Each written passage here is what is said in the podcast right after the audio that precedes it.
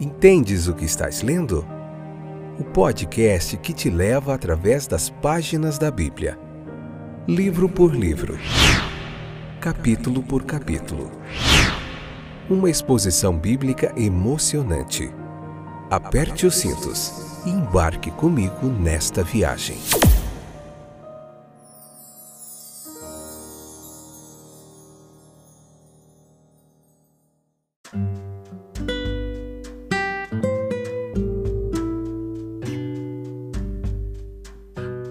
Olá, eu sou o Fábio, estou de volta para mais um excepcional, fantástico episódio do podcast Entendes o que estás lendo. Estamos aprendendo muito, mas bastante da palavra de Deus. Eu e todos vocês aí que nos acompanham, que gostam de acompanhar essas reflexões, esse, essa espécie de pregação expositiva que, fala, que fazemos aqui com muita teologia, com muita arqueologia, com muita história, com muita tentativa de nós compreendermos melhor o texto sagrado, né, capítulo por capítulo. Acho que isso é, um, é de extrema importância para a gente não tirar conclusões errôneas a respeito do texto bíblico, a gente mergulhar e tentar entender. Tudo bem com vocês? Eu espero que sim. Estou muito contente de tê-los de volta. Nós voltamos ao ritmo normal das gravações do podcast depois de uns dias de descanso. Mas está sendo um momento muito jóia, né? De muito aprendizado. Hoje, Lucas capítulo 7, parte 2, episódio número 289. Essa é a quarta temporada, onde nós estamos debruçados sobre o livro o Evangelho de Lucas, o médico amado. Vamos falar um pouquinho hoje da delegação de João, a resposta de Jesus, tudo isso aqui, tá bom? Então vamos lá. Juntos, leia o capítulo 7. Não sai daí, fica até o finalzinho que eu tenho certeza que você vai aprender muita coisa legal. Jesus ele seguiu uma política de misericórdia e de salvação. Isso é claro, ele curou todos os que pediram cura ou foram trazidos a ele. Ele ressuscitou os mortos, ele era mais um filântropo, né? Alguém que, que distribuía ali toda essa caridade dele, esse amor, em vez de um juiz que só julgava ou condenava. A fama de seus milagres se espalhou pelo mundo e chegou até onde João Batista estava ali, no castelo de Herodes, como prisioneiro do rei Herodes. O resultado é que uma delegação de dois discípulos enviados pelo ilustre prisioneiros foram enviados a Jesus. Jo, João, ele havia pregado sobre um que viria de acordo com as profecias, como a de Malaquias, lá do Antigo Testamento. Ele havia pregado que Jesus estava vindo para julgamento. Ele deveria recolher o trigo em seu celeiro e ele deveria queimar a palha com fogo inextinguível. E no espírito ali, nessa pegada do Antigo Testamento, que era em grande parte é, um, uma dispensação e profecias a respeito do julgamento de Deus, João parece que ele cria essa expectativa, ele espera que o Messias fosse principalmente um Messias de julgamento. O reino do Messias deveria ser estabelecido, como João pensava, como todos os reinos do mundo, pelo trovão dos, capitão, dos capitães, pelos gritos, por alguma série notável de julgamentos.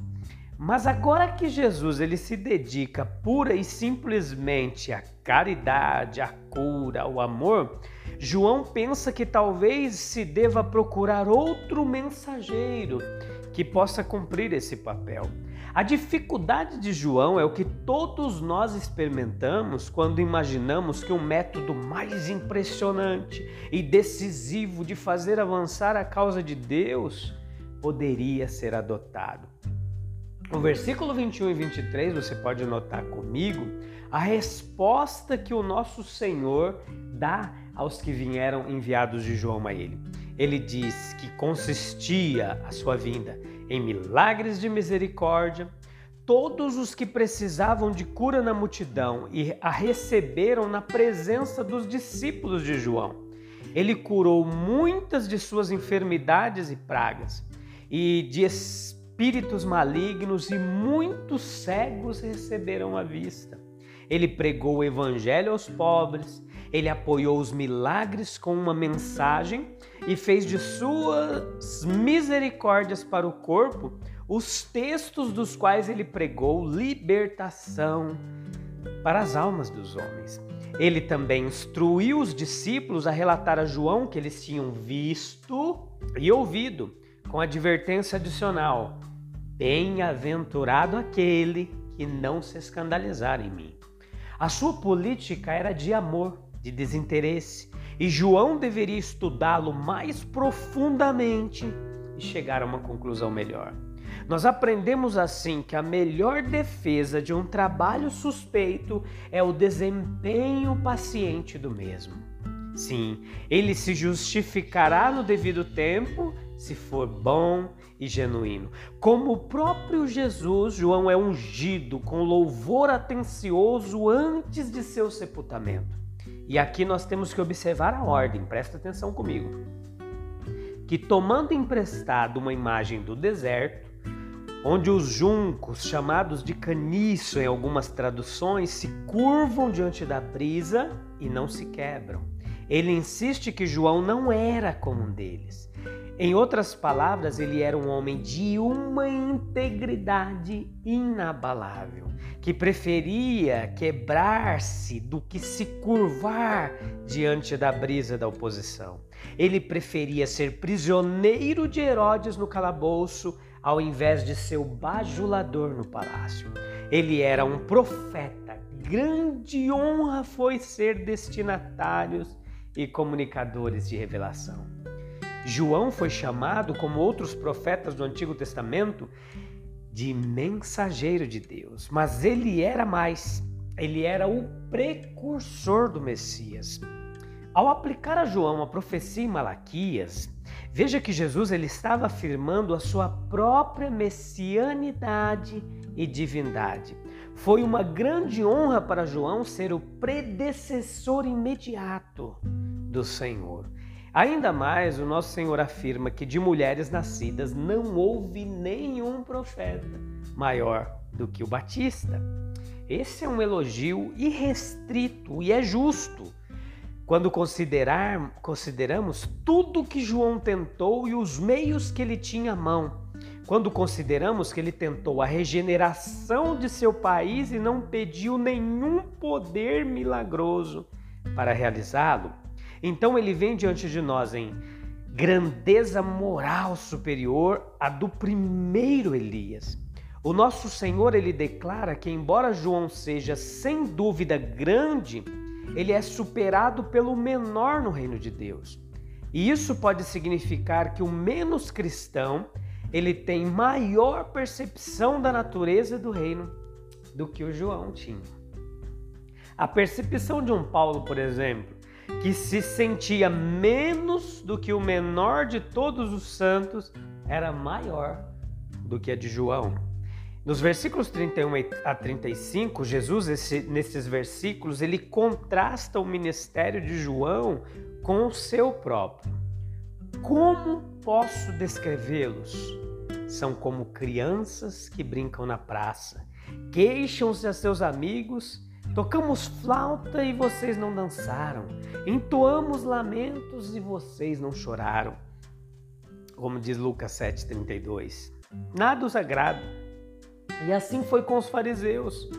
Em sua atitude em relação à pregação de João e também a pregação de Jesus. João apresentou a verdade em seus aspectos severos e tristes. Ele era antissocial, para levar os, os homens a um senso de pecado e se arrependerem dele. Mas os fariseus, eles não acreditariam no pregador abnegado do deserto. Jesus, por outro lado, ele apresentou a verdade em todo o seu encanto e atratividade. Mas eles acharam tanto defeito em Jesus quanto acharam em João. João tinha demônio, Jesus era um comilão e bebedor de vinho, era o que eles diziam, e nenhum deles poderia agradar a esses que estavam satisfeitos apenas consigo, consigo mesmos. É, a vindicação da sabedoria estava a caminho. Os penitentes de João e os alegres discípulos de Jesus ainda justificariam a verdade que João e Jesus pregaram. Veja que os fariseus, eles podem rejeitar ambas as missões, mas as pessoas comuns que as receberam justificaram a verdade, tanto por vidas quanto por conversas, se tornando o evangelho. Cristo ele apresentou duas provas poderosas de que ele era de fato aquele que deveria vir, que foi, primeiro, o exercício do poder benigno. Naquela mesma hora ele curou muitos que vieram para ser curados e disse aos discípulos de João: Ide e mostrai ao vosso Senhor que poder benigno estou exercendo, não ferindo de cegueira os meus inimigos, mas fazendo os cegos ver, não castigando os mentirosos com lepra, mas compadecendo-se do pobre leproso e tornando limpo, não fazendo chover fogo do céu sobre o obstinado, mas chamando de volta à vida aqueles que haviam entrado na região escura dos mortos, visitando as casas dos homens com saúde, vida e alegria. Veja que, em segundo, ele demonstrou amor pelos humildes.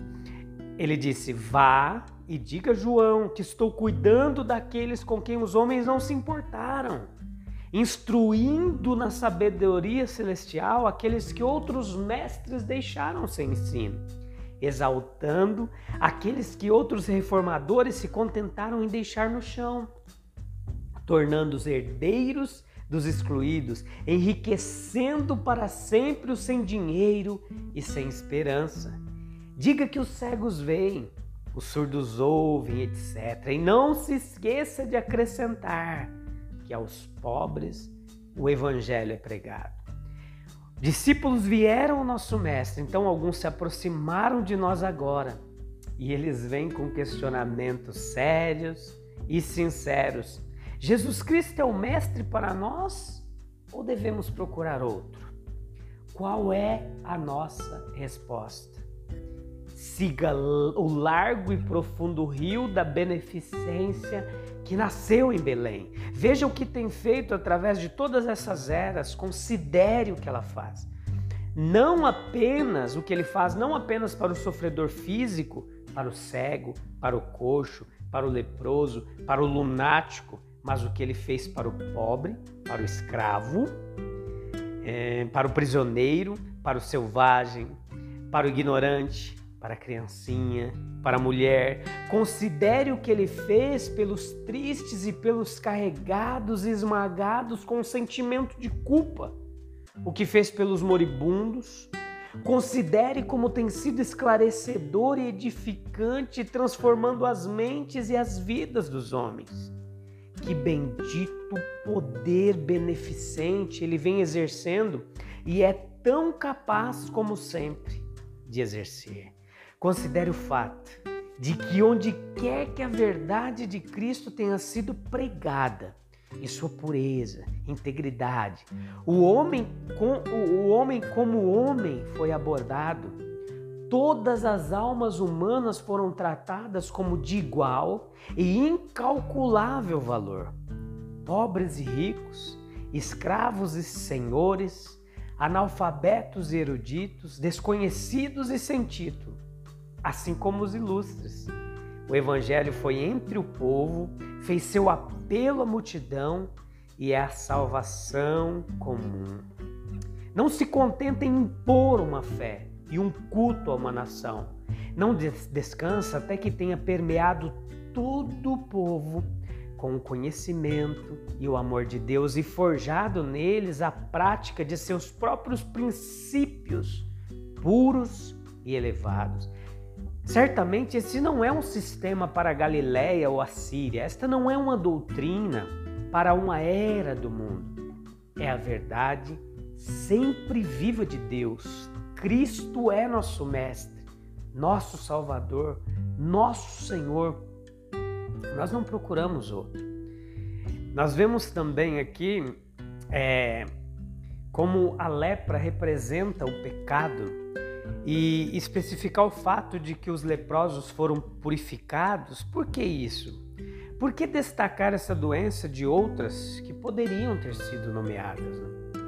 Toda doença ela é um retrato do pecado e para a nossa estrutura corporal, o que o pecado é para a alma é a desordem interior que se manifesta no nosso exterior.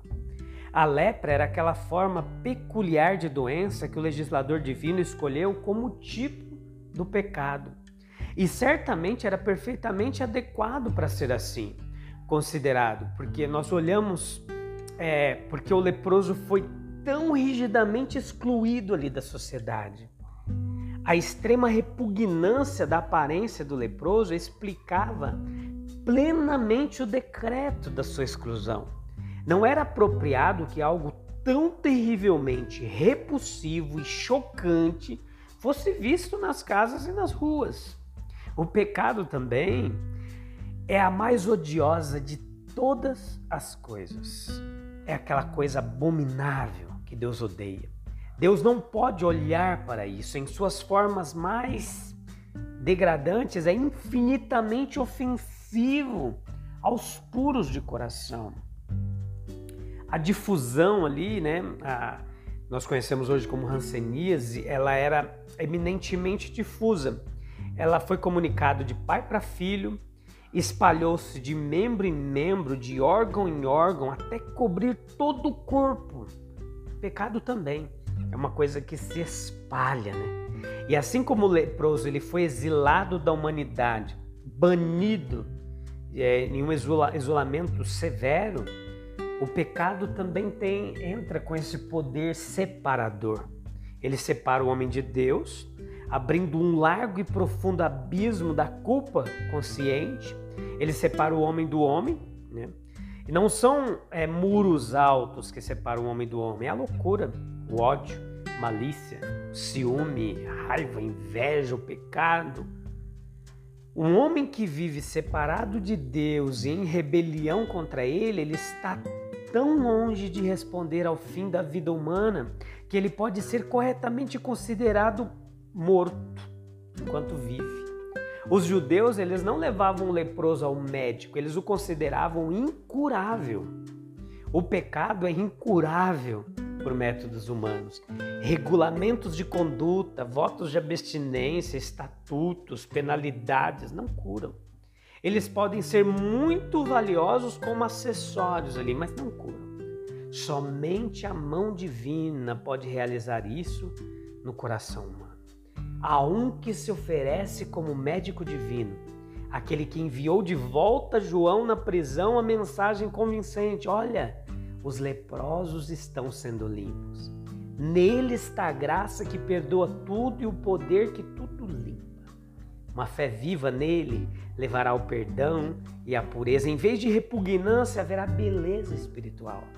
Em vez de isolamento, comunhão. Em vez de uma morte em vida, vida eterna.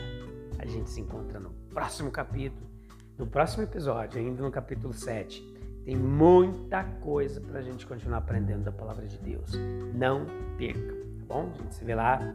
Um abraço até breve. Deus abençoe.